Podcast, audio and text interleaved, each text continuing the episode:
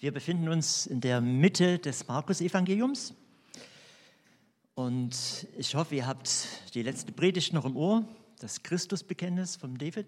Also, was, wo Dave drüber gesprochen hat. Und ich möchte heute mit uns gemeinsam in den nächsten Minuten nochmal darüber sprechen, über den zweiten Teil des Christusbekenntnisses. In dem fortlaufenden, also fortlaufenden Text, Markus Evangelium Kapitel 8, ab Vers 31, ich lese den zunächst vor. Dann begann er ihnen klarzumachen, unser Herr Jesus Christus, dass der Menschensohn vieles erleiden und von den Ratsältesten und hohen Priestern und Gesetzeslehrern verworfen werden müsse. Er müsse getötet werden und nach drei Tagen auferstehen. Als er ihnen das so offen sagte, nahm Petrus ihn beiseite und machte ihm Vorwürfe. Doch Jesus drehte sich um, sah die anderen Jünger an und wies Petrus scharf zurecht. Geh mir aus den Augen, du Satan. Was du denkst, kommt nicht von Gott, sondern von Menschen. Dann rief Jesus seine Jünger und die Menge zu sich und sagte, wenn jemand mein Jünger sein will, dann muss er sich selbst verleugnen und er muss sein Kreuz aufnehmen und mir folgen. Denn wer sein Leben unbedingt bewahren will, wird es verlieren. Wer aber sein Leben meinetwegen und wegen der guten Botschaft verliert, der wird es retten. Denn was hat ein Mensch davon, wenn er die ganze Welt gewinnt, dabei aber seine Seele verliert? Was könnte er denn als Gegenwert für sein Leben geben? Denn wer in dieser von Gott abgefallenen, sündigen Welt nicht zu mir und meiner Botschaft steht, zu dem wird auch der Menschensohn nicht stehen, wenn er in der Herrlichkeit seines Vaters mit den heiligen Engeln kommt. Bis dahin. Wow, das ist ein Text. Und ähm, ich habe ihn überschrieben mit Christusbotschaft oder Christusbekenntnis Teil 2 und würde vielleicht noch dazu sagen, die Bedeutung, die Bedeutung, dass ich Christus bekenne als Christus, Jesus bekenne als Christus. Oder ein, ein ganz tiefer Punkt der Bedeutung, was das eigentlich ausmacht. Ähm, Markus schreibt das ja nur ganz kurz. Ähm, in Matthäus steht da viel mehr drin. Da steht, dass, dass Jesus ihm sagt, zu, zu beneiden bist du, äh, Simon, Sohn Jona, dem Fleisch und Blut haben wir das nicht geoffenbart. Also er sagt, du bist der Messias, du bist der Christus. Sondern mein Vater, äh, der in den Himmel ist. Aber ich, auch ich sage zu dir, Petrus, das heißt Fels, auf diesen Felsen will ich meine Gemeinde bauen. Und des Totenreichs Pforten werden sie nicht überwältigen. So viel sagt, also steht in Matthäus noch dazu, was Jesus da sagt. Und Jesus meint, auf dieses, nicht auf Petrus, sondern auf, auf, auf äh, Menschen mit diesem Bekenntnis werde ich meine Gemeinde bauen. Und gerade weil diese Erkenntnis eben nicht menschlich ist, sondern mein Vater hat es dir geoffenbart, sagt Jesus, ähm, möchte er, dass wir das nicht so einfach weiter sagen. Ähm, das ist der Vers 3, das steht nicht mit dran. Sie mussten darüber schweigen. Sie sollten darüber schweigen, weil äh, das ist eine, eine Sache, die macht, die macht Gott mit dir, mit jedem Menschen. Das kann man nicht einfach so äh, da kann man nicht, oder Jesus will nicht, dass man einfach Jesus ist Christus sagt und Jesus hinterher rennt, sondern dass man das von Herzen sagt. Und da gehört das Suchen dazu und Finden von Gott dann gefunden werden. Ähm, wir werden auch im Weiteren das sehen, warum Jesus das, ähm, Markus betont diesen Vers, der in allen drei Evangelien, auch in den anderen synoptischen Evangelien so steht, äh, sie, so, sie sollen darüber schweigen. Obwohl er dann am Ende sagt, sie sollen Christus bekennen. Also sie sollen auf der ganzen Welt ihn groß machen. Aber das sollten sie schweigen, weil das, das muss jeder persönlich erleben. Das kann man nicht einfach so rausposaunen. Das muss jeder tief innerlich ihn suchen und finden. ähm,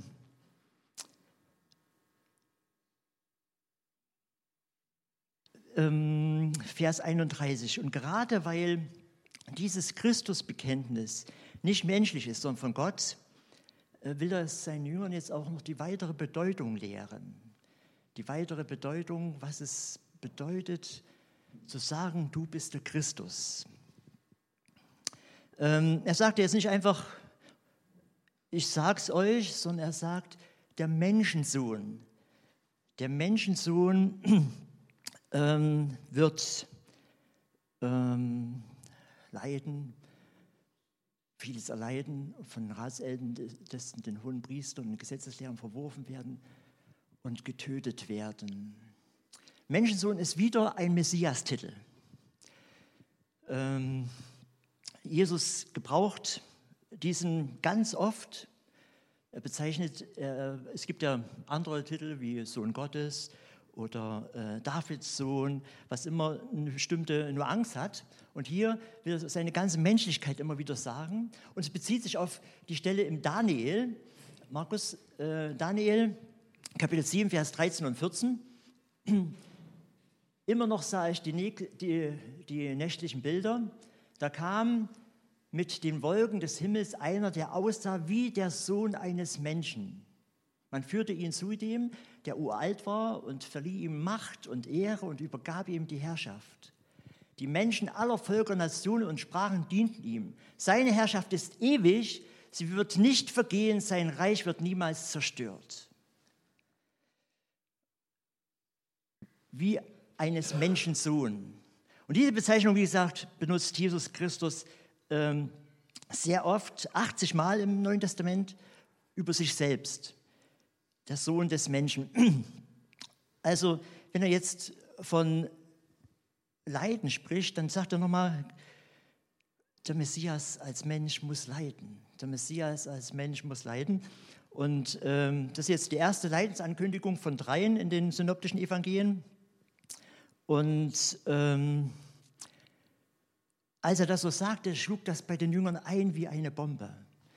Ein wie eine Bombe, wie äh, ja, aber auf völliges Unverständnis. Völliges Unverständnis. Und müssen uns das vorstellen, ähm, wir heute als Christen, für uns ist es normal, dass Jesus Christus gestorben ist, gell? vor 2000 Jahren. Aber für Juden war das völlig absurd. Völlig absurd. Dass der Messias der Messias, der angekündigt worden ist im Alten Testament, mal leiden und sterben müsste. Ähm, du könntest vielleicht jetzt denken, ja, aber die hatten doch die Texte und die kannten doch sogar das Alte Testament auswendig und Jesaja 53 und da steht doch ganz viel. Und ich sage dir, bis heute glauben Gläubige, also orthodoxe Juden oder die auf den Messias warten, äh, an den Messias, aber wissen, dass genau diese Stellen, die wir alle auf, dem, auf den leidenden Christus beziehen. Das war der leidende Gottesknecht, auch für sie, aber das war Israel. Das Volk Israel ist der leidende Gottesknecht. Also sie haben, wenn sie Altes Testament gelesen, haben nie irgendwie das in, äh, in Verbindung mit dem Messias gebracht. Und jetzt müsst ihr euch vorstellen, Jesus, also die Jünger sind schon ein ganz Stück mit ihm gegangen, haben Wunder erlebt, äh, haben erlebt, wie, wie, die, wie die Leute auch manchmal ihn ablehnten, aber das war äh, in einer gewissen Weise nicht so schlimm, weil äh, manchmal ist Opposition auch was Gutes, wenn man merkt, dass man auf der richtigen Seite steht und äh, Macht dahinter ist und, und so weiter. Jetzt hören die das erste Mal, müsst ihr euch vorstellen, ich will euch versuchen, mit hier reinzunehmen, den Text, das erste Mal hören die, der Messias wird von, den, von denen, die, die Chefs sind gerade, hingerichtet werden, leiden und gekreuzigt werden. Ähm, das kann man nicht verstehen. Das kann man nicht verstehen. Das ist ein Unding, das ist, meine Tochter würde sagen, das ist ein No-Go. Ein No-Go. Das geht überhaupt nicht. Dass, ähm, dass der Messias leiden würde. Und auf diesem Hintergrund können wir vielleicht verstehen, dass äh, Petrus total aufgebracht war. Total aufgebracht. Den, den hat es förmlich zerruppt. Und er nimmt Jesus, nicht öffentlich, sondern nimmt Jesus beiseite und sagt ihm, das geschehe dir ja nicht. Was hast du da jetzt gerade gesagt? Das, das kann doch nicht wahr sein. Das musst du zurücknehmen. Und so weiter. Also, versteht ihr, was in Petrus vorgegangen ist? Was da eigentlich gerade abging? Äh, wir denken, Mensch, der hat doch gerade gesagt, du bist der Christus und jetzt, jetzt muss er doch nun mal, nee, die hat das überhaupt nicht verstanden. Die, die haben das alle überhaupt nicht verstanden, was da eigentlich abging. Aber Jesus, weil er gerade auch wusste, dass der, dass der Petrus ihn lieb hat und das aus Liebe ihn sagt, nicht beiseite nimmt, weil er äh, so arrogant ist oder irgendwie so, muss ihm trotzdem sagen, äh, nahm Petrus beiseite und macht ihm Vorwürfe, nächster Vers, äh, geh mir aus den Augen, du Satan, was du denkst, kommt nicht von Gott, sondern von Menschen. Vorher hatte er gerade noch gesagt, Fleisch und Blut haben dir das nicht geoffenbart, als er sagte, du bist der Messias, du bist der Christus. Und jetzt muss er ihm sagen, ähm, geh mir aus den Augen, du Satan, denn das, was du gerade ähm, sagst, ist nicht von Gott, sondern ist von Menschen. Ähm, der Schlüssel, das haben wir also jetzt schon im Vorfeld gemerkt, liegt darin, dass, dass Petrus das nicht, äh, dass Petrus die Bedeutung, die Bedeutung des Christusbekenntnisses in dieser Weise noch nicht kannte. Was er eigentlich gesagt hat, du bist der Messias, du bist der Christus, diese Bedeutung hat er noch nie, noch nie gekannt, noch nie gehört. Und Jesus offenbart das, und wir wissen das eben dreimal, dann Schritt für Schritt, äh, seinen Jüngern. Und ähm,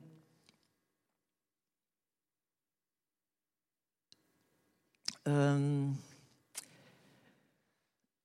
die, die Schlussfolgerung, die wir für uns daraus ziehen müssen, ist, es gibt Situationen, die in unserem Leben stattfinden, wo wir auf einmal Gott nicht mehr verstehen wo wir Gott nicht verstehen. Wir haben ihn von Herzen gern, wir lieben ihn. Und dann, vielleicht kennt ihr auch solche Situationen, wo ihr im Gebet dem Herrn sagt, das kann doch aber so nicht sein, Herr.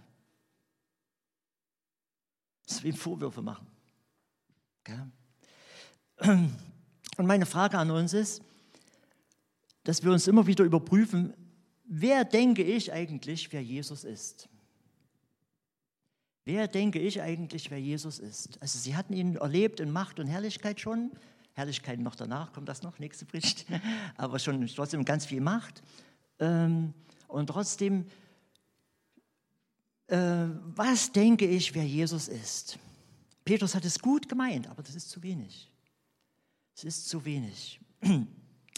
Ähm, wir leben bisweilen in einer Selbstüberschätzung gegenüber Gott der spottet jeder Beschreibung. Und ich sagte gerade, dass wir manchmal gut gemeint im Gebet sagen, ja, so kannst du nicht laufen. Das, das kannst du doch jetzt nicht so machen. Ähm, bloß weil wir eigentlich gar nicht Gottes Größe vor Augen haben und auch seinen ganz anderen Weg. Wer bin ich denn, dass ich Gott bewahren, also hier in dem Fall Gott bewahren könnte, Jesus bewahren könnte oder im Gebet belehren könnte, was er zu tun und zu lassen hat? Ähm, das ist also der erste, der erste Impuls, den ich euch sagen wollte oder mir gesagt habe, der mir wichtig geworden ist. Was denke ich, wer Jesus ist? Ein zweiter. Ähm, was höre ich, wenn Jesus redet? Was höre ich, wenn Jesus redet? Jesus sagt also äh, diesen Satz, dass der Menschensohn leiden muss und verworfen werden von Ältesten und sterben muss. Und, und, und, und da, da, war alles schon, da war alles schon erzählt. Und das konnte man nicht verstehen. Aber was er nicht gehört hat, oder was sie nicht gehört haben, ist, und am dritten Tag auferstehen. Und am dritten Tag werde ich auferstehen. Wow! Die Frage ist jetzt eigentlich, man müsste mal überlegen, wie hätte denn Petrus, wenn er geistlich, wenn er von Gottes Geist, wie vorher, von Gottes Geist äh, sich hätte leiten lassen, ähm, wie vorher also dann sagte, du bist der Christus, wie hätte denn das da anders ablaufen können jetzt, dieser Disput oder dieses Gespräch? Er hätte ihn ja beiseite nehmen können und hätte sagen können, wow, also dass Jesus äh, mit dem Leiden und Sterben, das kann ich einfach nicht verstehen. Und es wäre auch schön, wenn Jesus es auch selber dann sagt, dieser Kelch an dir vorübergehen würde, aber dass du am dritten Tag auferstehen wirst, wow, das setzt ja alles, das setzt ja alles in den Schatten. Auch wenn wir das nicht verstehen können, dass du sterben musst, das ist, wie gesagt, ein Logo, aber, aber dass, dass, du, dass du auferstehen wirst von den Toten, da werden die ja gucken. Da werden die sich ja verkriechen, die Obersten und Ältesten. Wenn sie sehen, du bist auferstanden, aus den Toten einfach wieder da. So hätte es ja auch sein können, dass er sozusagen, ähm, ja, Halleluja sagt nach, diese, nach dieser Aussage, nach, diesem, nach dieser ersten Leidensankündigung. Halleluja, du wirst auferstehen. Und meine Frage an uns, als war der zweite Gedanke, was höre ich, wenn Jesus spricht, wenn der Messias spricht? Ähm, was höre ich, wenn ich Gottes Wort lese? Äh, darf mich Gottes Geist von seiner Größe überführen? Äh, sehe ich seine Auferstehungskraft immer wieder zwischen den Zeilen, die mir gerade was sagen will, sein Leben äh, deutlich machen will oder dominiert bei mir beim Lesen äh, so Unbehagen? Äh, dass sein Anspruch mich überfordert, was Jesus jetzt gerade will. Oder sehe ich seine Größe, der dahinter steht, der mir Kraft geben will zu dem, was er sagt, was ich tun soll. Gut, das war also der erste Teil bis dahin. Ich wollte euch bloß noch mal sagen, ihr müsst euch mal vorstellen, äh, also mir hat das noch nie jemand gesagt, gehe hinter mich, Satan. Also was das für eine Aussage war. Und allein diese, die, diese, diese massive Aussage macht deutlich, wie ernst es unserem Herrn war. Er hätte viel lieber ihm was anderes gesagt. Er wusste, was das für eine Anfechtung ist, dass gerade dieser Petrus, mit dem er, von dem er gerade gesagt hat, auf dich oder auf das Bekenntnis von dir, genauso werde ich meine Gemeinde bauen, dem muss er sagen, geh hinter mich, Satan, das kommt nicht von Gott, das kommt jetzt von Menschen und es ist mir eine riesen Anfechtung. Es ist, du, du Satan, du, du Verführer. Okay, ähm, das also noch zu Petrus. Wir lesen jetzt nichts weiter, dass Petrus da in sich gegangen ist und geknickt war und irgendwie äh, da eine Depression bekommen hat oder irgendwas. Aber ähm, ich glaube, es hat Petrus schon wie alle irgendwie unwahrscheinlich äh, erstmal getroffen. Jesus nimmt das jedenfalls im weiteren Verlauf jetzt als Grundlage dafür, was es heißt, äh, zu sagen, du bist der Messias. Was es heißt, zu sagen, du bist der Christus. Da muss ich euch jetzt noch einiges sagen. Er nimmt alle Jünger zu sich und auch die Menge, die rundherum stand und sagt, liebe Leute, das habt ihr vielleicht noch nie gehört, aber ich sage es euch jetzt. Ich sage es euch jetzt. Ähm,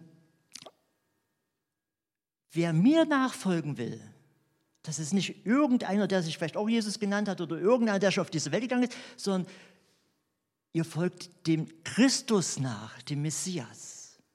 Wer mir nachfolgen will, der muss sich selbst verleugnen und er nehme sein Kreuz auf und folge mir nach. Sich selbst verleugnen, das heißt, das ist was unwahrscheinlich Starkes, gell? das heißt, meine eigenen Wünsche, meine eigenen selbstsüchtigen Verhaltensweisen, das alles freiwillig an den Nagel zu hängen, freiwillig abzugeben und freiwillig das zu tun oder tun zu wollen, was der Messias sagt. Was ein anderer sagt, heißt erstmal äh, verleugnen, sich selbst verleugnen, aber hier in dem Fall, was der Messias sagt. ähm, und sein Kreuz tragen heißt nicht, wir kennen das so landläufig, äh, ja, der hat auch sein Kreuz zu tragen. Wenn er irgendeine Krankheit hat oder irgendein äh, Leiden oder irgendein Problem oder irgendeine Not, dann, dann sagen wir, hat, hat ihm jeder sein Kreuz. Das heißt es nicht. Sein Kreuz zu tragen, das wusste jeder damals zur römischen Zeit, das heißt der sichere Gang zum Tod. Nicht weniger. Der sichere Gang zum Tod.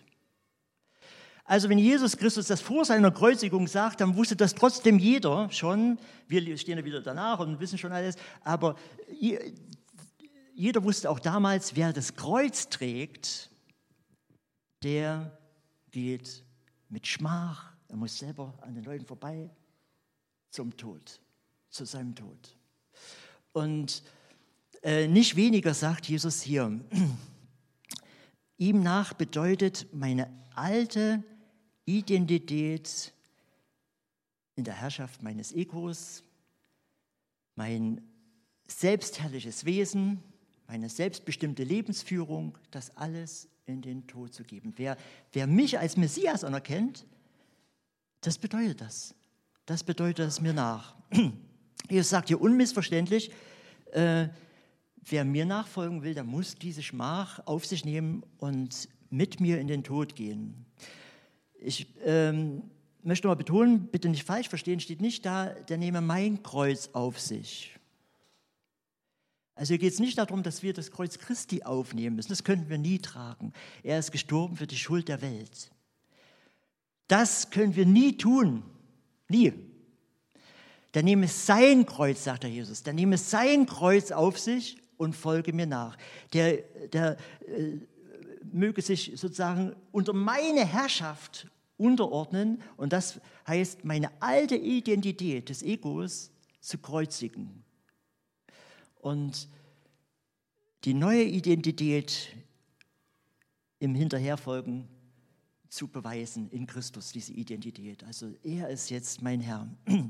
Es geht um einen Herrschaftswechsel und ähm, ich glaube, dass das die Jünger bisher so massiv so elementar noch nie verstanden hatten. Sie wussten schon, dass was Besonderes sind, dass sie Jesus hinterherfolgen, aber und das, äh, was eine besondere Sache ist, eben dem Messias überhaupt hinterher zu folgen, aber das bedeutet absolut die Herrschaft abzugeben meines Egos und ihn zu regieren zu lassen im Alltag. Ähm, Lukas ich bin heute früh noch mal drauf geschossen, weil ich habe es noch mal so gelesen und äh, dann habe ich äh, gedacht, sagen das immer bloß die Ausleger oder steht es im Wort Gottes? Nee, Lukas schreibt wirklich, der nehme sein Kreuz auf täglich. Also hier merken wir, es geht nicht einfach um bloß mal eine einmalige Sache, sondern es, das ist ein Lebensprozess. Das ist ein Lebensprozess, das geht los mit einem Christusbekenntnis, aber das Christusbekenntnis hat diesen Inhalt, den ich gerade gesagt habe, und das ein Leben lang. Der nehme sein Kreuz auf täglich. Der gehe täglich mit seinem Ego in den Tod, heißt das. Und mit seinen selbstsüchtigen Wünschen, Wünschen und Frage, was der Herr will, dass ich tun soll. Das bedeutet nicht für alle uns, für uns alle, äh, unbedingt, dass wir mal sterben müssen. Es könnte sein. Wollen wir alle nicht. Aber wissen, auf dieser Welt sterben für Christus zurzeit viel mehr als zu allen anderen Zeiten. Und es kann auch passieren, dass bei uns noch so kommt. Aber es muss nicht sein, dass jeder von uns ins Märtyrium gehen muss. Aber diese Haltung, diese Grundeinstellung, die erwartet Jesus von jedem von uns, nicht weniger.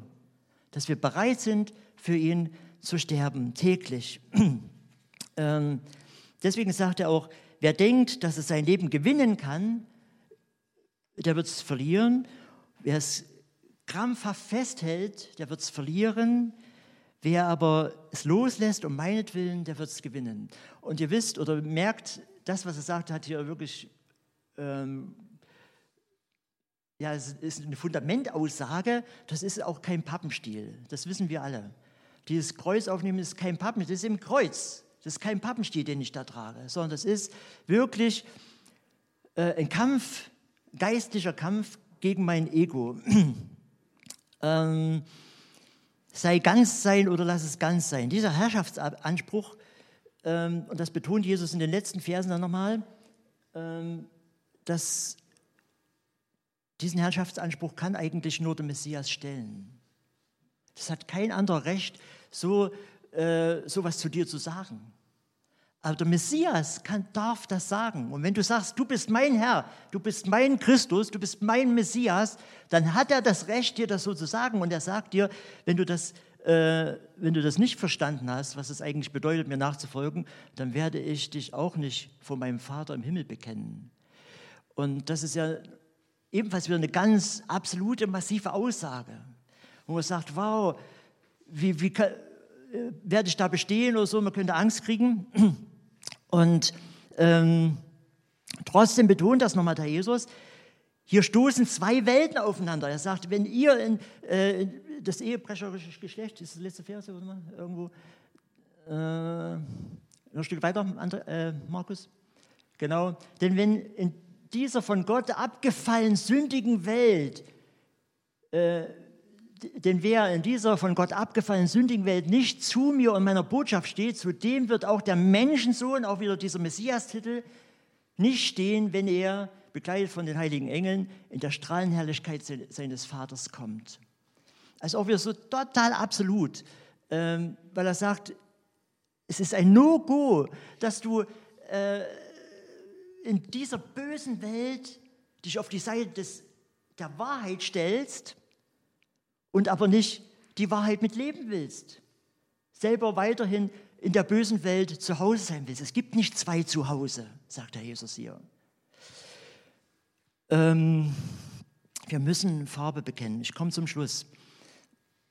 Der letzte Punkt war also dieser Herrschaftswechsel, den der Jesus anspricht. ähm, der Herrschaftswechsel bezieht sich auf meinen ganzen Besitz, sagt er, auf mein auf meine Zeit, auf meine Kraft. Ähm Jetzt könnte mir dieser Absolutheitsanspruch Angst machen. Wenn ich sage, ich komme zum Schluss, dann darf ich sagen, wie mich gerade diese Woche immer wieder das eine Lied begleitet hat. Was deine Liebe in mir begann, bist du treu zu vollenden. Ich bin so froh darüber, dass, äh, dass diese ganze Geschichte ganz stark mit dem Petrus zusammenhängt. Und jeder weiß, der das Wort Gottes kennt, Petrus hat ihn dreimal verleugnet. Petrus hat gesagt, du bist der Christus. Und dann hat er gesagt, den kenne ich nicht. Ich war nicht mit hier bei ihm. Versteht das? Und da bin ich so froh, dass unser Herr unser Herz kennt. Er wusste, als Petrus es sagt, von Gott getrieben oder von Gott überführt, du bist der Christ, dann hat er es von Herzen trotzdem gesagt. Hat es noch nicht verstanden und wir verstehen manches auch noch nicht von seiner Größe. Aber als er ihn dreimal verleugnet hat, du den Jesus dreimal fragen, hast du mich lieb? Und du weißt, dass ich dich lieb habe, kommt äh, so ganz kleinlaut am Ende, äh, beim dritten Mal. Du weißt, dass ich dich lieb habe. Ich bin froh, äh, dass der Herr Jesus unsere Herzensbeweggründe kennt, unser tiefstes Herz. Und er hat diesen Anspruch. Er ist der Messias. Aber er ist auch der gnädige und barmherzige Gott, der auch mit meinen, mit meinen äh, noch nicht bereit sein auch zurechtkommt. Das ist übrigens auch, wir hatten gerade das letzte Wochenende das so als Brüder auch mindestens ist mir so bewusst geworden, äh, das ist auch so, äh, deswegen, dass äh, wir unterschiedlich reif werden in, im, im geistlichen Leben. Der Herr bringt den einen das vielleicht in zwei Tagen oder in drei Tagen bei, was der andere in drei Jahren lernen muss. Aber der Jesus hat auch Geduld mit dir und mir, drei Jahre lang das zu studieren was er möchte, was ich in meinem Leben verändern muss, damit ich seine Herrschaft zum Ausdruck bringe. Und das ist das, dieses gnädige, barmherzige. Petrus, äh, Paulus sagt es im ähm, Philipperbrief, Kapitel 1, Vers 6, und das ist genau dieser Gedanke, den ich gerade schon gesagt habe. Äh, ich bin davon überzeugt, dass der, der das gute Werk in euch begonnen hat, auch vollenden wird, sagt Paulus da an die Philipper und das habe ich also auch in dem Liedvers gerade nochmal zitiert, was seine Liebe in mir begann, das, bis, das ist, ähm, ist er treu. Das wird er treu vollenden. Lasst uns beten.